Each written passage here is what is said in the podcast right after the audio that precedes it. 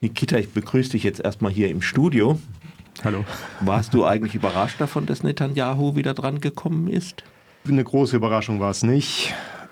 Gehofft habe ich es wie andere auch in Israel. Wir waren jetzt im Herbst mit der jüdischen Gemeinde, waren wir dort kurz für eine Woche. Gehofft habe ich es mit, mit anderen, auch Israelis, dass, dass das nicht passiert. Aber mhm. ja, nach der, so, so, wie momentan das politische Chaos da eben ist, waren ja die, ich glaube, die vierten, ich habe nicht mehr gezählt, die vierten oder die fünften Wahlen. Mhm. In, ja, so größenordnungsmäßig, ja. Genau, genau, innerhalb von zwei, drei Jahren ja, nach dem ganzen Chaos äh, konnte man eigentlich, war eigentlich so, dass das, ja, man, man konnte vieles erwarten und äh, leider hat es eben Netanyahu wieder geschafft.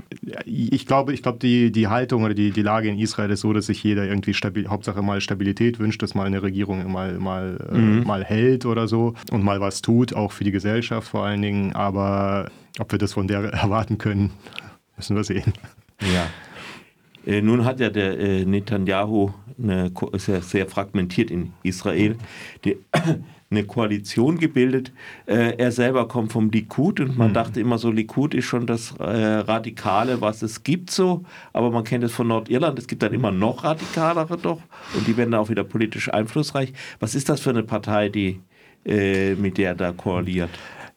Also schlimmer geht es immer, wenn man so, so, so, schön sagt. Nein, ähm, mittlerweile muss man ja sagen, in Israel der Likud und Netanyahu selbst, innerhalb der, der Regierung, die, die da jetzt äh, gebildet worden ist, äh, mehr schlecht als recht, aber gebildet worden ist, ähm, ist, wie gesagt, Likud und Netanyahu sind eher noch die gemäßigteren konservativen Kräfte, sage ich jetzt mal. Ähm, und ich glaube, die letzten Jahre haben auch gezeigt, dass die ja, wie, wie in anderen äh, demokratischen Rechtsstaaten auch, äh, zieht so eine Regierungsverantwortung äh, über Jahre nach äh, so ein bisschen Richtung Mitte, ist, ist auch einfach so. Und äh, mhm. bei, bei Netanyahu und Likud muss man das einfach auch sagen. Es gibt andere in, innerhalb dieser Regierungskoalition jetzt, die nicht dem Likud eigentlich ursprünglich mhm. angehören, andere Parteien, die und Mitglieder im Kabinett, äh, die da deutlich radikaler aufgefall, aufgefallen sind, auch in den letzten Jahren und Jahrzehnten.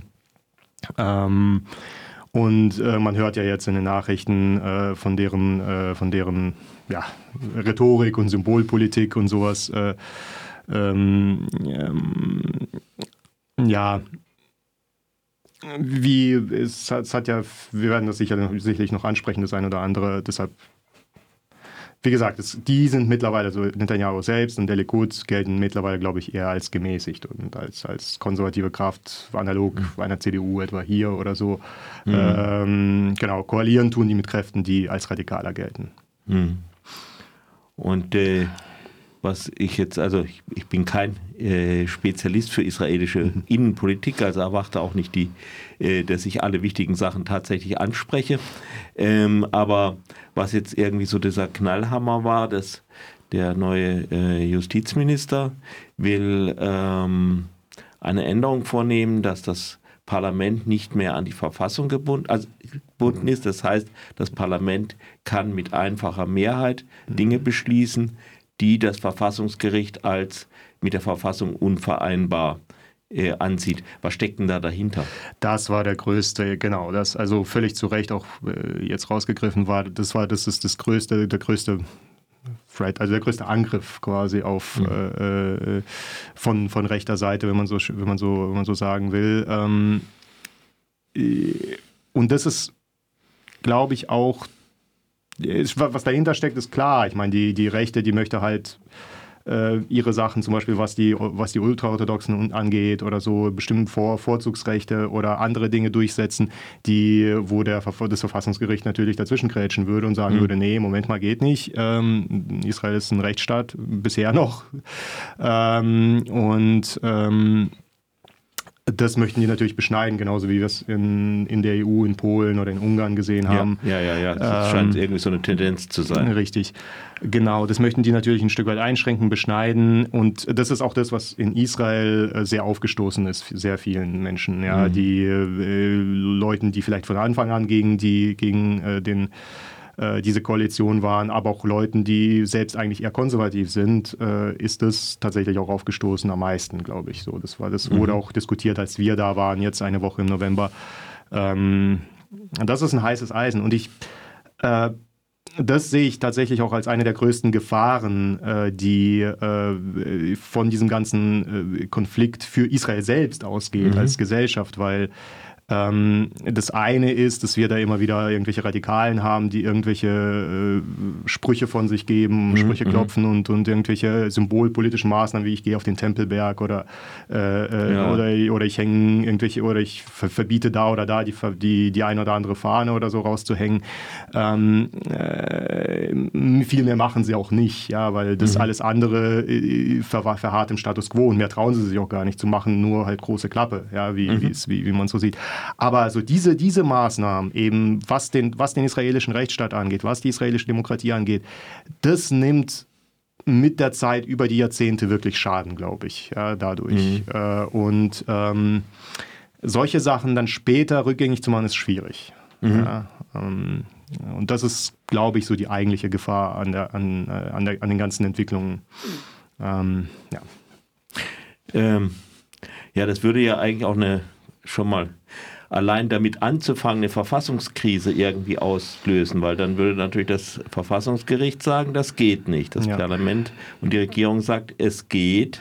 ähm, ja, was geschieht dann? Ja, das ist ja eigentlich auch normalerweise in ja. Verfassungen nicht vorgesehen. Nee. Das müssen wir sehen, was dann geschieht und wie, wie sich da die Demokratie behauptet und auch der Rechtsstaat, wie, wie, wie sich der behauptet in Israel. Bisher hat es ja zum Glück funktioniert. Äh, ähm, und äh, man muss auch ehrlich sagen, die viele Maßnahmen, der, der, äh, die jetzt in den letzten Jahren immer heiß diskutiert wurden, zum Beispiel ist, ich weiß noch, vor einigen Jahren gab es dieses Nationalstaatsgesetz, ja, was, was, was heiß diskutiert wurde von Netanyahu und von, von, von den Rechten, wurde es damals eingebracht. Was, was hieß das? Das war äh, das, das, der heißeste Bestandteil. Das, das hieß einfach, dass Israel als jüdischer Staat festgeschrieben mhm. wird in der Verfassung. Ähm, und das wurde irgendwie kontrovers zur Demokratie diskutiert, was es eigentlich de facto nie war, aber wurde kontrovers diskutiert. Und dann eine der heißesten konkreten Maßnahmen, also das, das ist ja nur Rhetorik sozusagen, und dann mhm. eine der, der, der äh, heißesten konkreten Maßnahmen sollte sozusagen das sein, das nur noch Hebräisch als, als Amtssprache und als, als offizielle mhm. Sprache gilt. Jetzt waren wir in Israel. Äh, das Erste, was wir sehen, als wir ankommen und aus dem Flughafen aussteigen, es wurde da ganz heiß diskutiert. Als wir, das Erste, was ich sehe, sind Aufschriften in Arabisch, Hebräisch und, und, und, und äh, was war es noch? Und Englisch, genau. Mhm. Ja, also wirklich und, und überall, alle Straßennamen, alle äh, an allen Amtsgebäuden und so weiter, nach wie vor ist alles in Arabisch, Hebräisch und mhm. Englisch. Also es hat sich de facto eigentlich nicht, nicht, nicht nichts geändert. Das war große Symbolpolitik, wie man es mhm. immer, immer so von den Rechten auch kennt. Ähm, Leider muss man auch sagen, ja, wir haben es Anfang der 2000er zum Beispiel das mit dem Tempelberg gesehen, auch damals bei Ariel Sharon hat es ja zur, zur äh, einer Wiederauflage der Intifada geführt, mhm. äh, leider auch mit Toten, Verletzten und so weiter, das muss man natürlich auch immer dazu sagen zu sowas. Ähm, aber ist es insofern mehr, ist es insofern Symbolpolitik, weil sich nichts ändert. Es mhm. ändert sich nicht am, nichts am Status quo, es geht einfach weiter. Mhm. Ja, und das ist das eigentliche Problem. Und das sich daran zu machen, das traut sich niemand von denen, ja, die da auch so, auch niemand von denen, die da eine große Klappe haben. Mhm. Hm, so. Und das ist das eigentliche Problem und aus dem resultiert auch das ganze politische Chaos, was jetzt natürlich äh, eben die Verhältnisse hervorgebracht hat, über die wir jetzt sprechen. Mhm. Äh, und äh, wie sieht es mit dem Widerstand dagegen aus? Es gab ja einige Demonstrationen. Ja. Äh, wer steckt dahinter? Was steckt dahinter? Ja, also es gibt natürlich in Israel ganz unterschiedliche Kräfte. Mhm. Es ist eine sehr, sehr pluralistische Gesellschaft. Es gibt es in, der, in der letzten Regierungskoalition, die war ja unglaublich groß. Da gab es mhm. auch ja. arabische Partei, die hat länger, das muss man mal sagen, das, die hat viel länger gehalten, als es viele für möglich gehalten haben. Äh, die meisten dachten, die bricht schon am zweiten Tag zusammen und dann, mhm. kam, und dann kam der Gaza-Krieg. Äh, das war ja 2000, was, letztes Jahr oder vorletztes Jahr war, war im Frühjahr dieser Gaza-Krieg erneut äh, ja. wieder aufgeflammt. Mhm. Und man dachte, da ist Ende. Ja? Aber nein, war, war nicht. Ja? Mhm. Hat gehalten. Und Teil dieser Regierung waren ja auch arabische Parteien und, mhm. und arabisch-muslimische Parteien, die waren auch Teil dieser Regierung. Ähm, und wir haben in Israel seit, seit, seit Jahrzehnten auch äh, äh, arabisch-muslimische Abgeordnete, die und, und teilweise Parlamentssprecher, Ahmad Tibi und so weiter, war ein ganz großer Kritiker über, über Jahre hinweg der, der, der Regierung, war Parlamentssprecher. Andere, wir haben jetzt, glaub, im letzten Parlament mhm. haben wir zumindest eine, eine äh, Muslima gehabt als äh, arabische Muslime als stellvertretende Parlamentssprecherin. Also es ist eine sehr, sehr plurale, pluralistische äh, Parteienlandschaft dort. Ähm, Und das Problem ist, was man so ein bisschen hat, ähm, wir hatten mal eine unglaublich starke Linke in Israel, die hat die ersten 30 mhm. Jahre das Land mhm. regiert, ja, mhm. ununterbrochen mm, und entsprechend auch das Land geprägt damals. Aber äh, das Problem auch bei der Linken ist, äh, die, die auch sie hält genauso wie die Rechte an, an Status quo fest mhm. ähm, und hat das quasi eigentlich fast noch mehr, also zwei Staatenlösungen und so weiter, und hat das noch mehr herausgestellt oder noch mehr zu ihrem Markenkern Kern gemacht. Mhm. Ja, weil die Rechten, die, die sagen immer so, die, die, die haben immer ihre, wie gesagt, ihre Haut drauf Rhetorik, ja, das, das zieht bei den Siedlern und das zieht bei den Rechten und so weiter. Äh, de facto machen sie nichts mhm. äh, hinterher oder machen nichts, um den Status quo zu ändern, auch nichts. Aber äh, zumindest rhetorisch sind sie dagegen. Ja? So, mhm. Und das, das hilft denen. Äh, die Linke ist nicht rhetorisch äh, so drauf und die, die äh, stehen quasi für, für Verhandlungen zwei Staaten. Das Problem ist, die haben keinen Partner. Ja, mhm. Die haben keinen Partner für Verhandlungen, keinen Partner für die Lösung.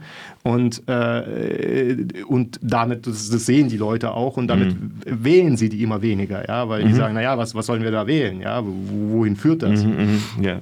Mit der Hamas oder mit der äh, ja. dieser äh, etwas, Entschuldigung, komischen ja. Äh, Palästina-Vertretung da ja. ist also eigentlich kaum ein Frieden zu machen. Nicht wirklich. Also das, äh, die, die Hamas äh, erklärt ja offen, dass sie Juden töten will und mhm. möchte auch keinen Frieden erklärter, erklärterweise. Und die, die, die, das, das andere, die Autonomiebehörde, äh, die haben sich schön mit internationalen Hilfsgeldern eingerichtet in, in ihren äh, in bequemen Sesseln sozusagen, lassen sich nicht mehr wählen seit, glaube, 15 mhm. oder 16 Jahren. Ähm, und äh, sind nach, also es ist eine korrupte Behörde, die auch nur noch den Status quo aufrechterhält, aber eigentlich nicht das tut, wofür sie ursprünglich geschaffen wurde, nämlich die Vorbereitung der palästinensischen Staatlichkeit. Ja, und das mhm. äh, tut sie nicht.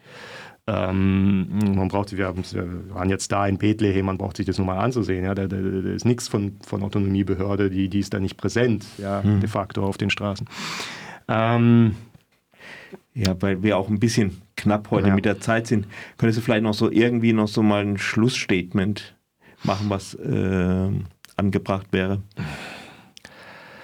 Ja, ich kann nur die Hoffnung eigentlich unterstreichen, dass, ähm, äh, dass sich die israelische Demokratie und der Rechtsstaat als, als äh, beständig und als wehrhaft erweisen und äh, auch gegen Angriffe von, von, von innen oder von, von Rechten oder von irgendwelchen mhm. Verrückten.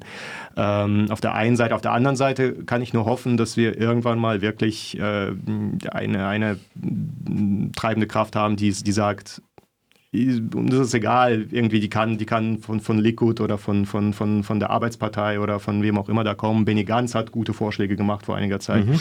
Ähm, äh, das, das war damals, als die israelische, äh, der Netanyahu angekündigt hat, die israelische Souveränität auszuweiten auf das Westjordanland, hat er zum Beispiel gesagt, äh, staatsbürgerliche Rechte, Gleichberechtigung für die, für die Menschen, die dort leben. Mhm. Ja, so. Und solche Vorschläge müsste man viel, viel mehr hören, die einen Ausweg aus dieser verfahrenen Situation schaffen. Und darauf richtet sich die Hoffnung.